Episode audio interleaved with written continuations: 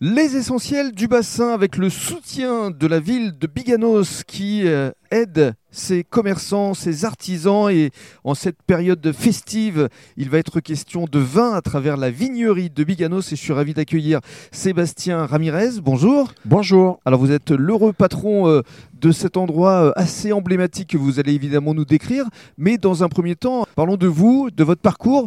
Vous aimez effectivement cette fameuse boisson de Bacchus puisque vous venez du Médoc, je crois. Oui, absolument, absolument. J'ai euh, vécu, on a vécu avec mon épouse très longtemps dans le Médoc, en fait. Euh, on travaillait énormément tous les deux, on se voyait pas beaucoup, donc. euh, Vous vous si- étiez dans le bâtiment, Moi, j'étais dans le bâtiment, mon épouse était dans le commerce déjà. d'accord Ben, Une décision un peu folle de, de- de tout plaquer euh, et puis de, de partir à l'aventure. Euh, À l'aventure à Biganos. à Biganos.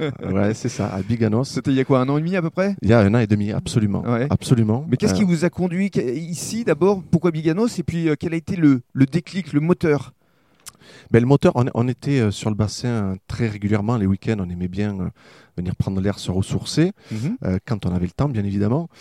Et c'était une opportunité de trouver un local euh, dans la ville de Biganos, tout simplement. Oui. Euh, Parce qu'en plus, il est très euh, central, très visible, parce que dès qu'on arrive à Biganos, dans ce fameux gros rond-point euh, avant toute la zone commerciale, bah, justement, il y avait euh, cet endroit, c'était à l'époque une C'est ça. boutique bio, c'est ça c'est ça, c'était un bio, c'est bon à l'époque. Mhm. euh, et donc l'endroit rêvé, on va dire, l'endroit rêvé pour euh, se positionner. Mhm.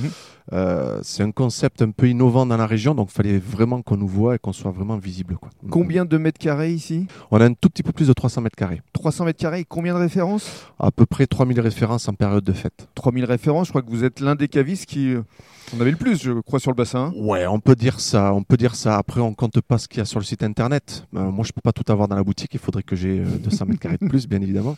Mais euh, ouais, ouais, ça fait partie des plus grandes caves, euh, effectivement. Ouais. Alors une cave justement que vous allez nous décrire dans le cadre du deuxième podcast.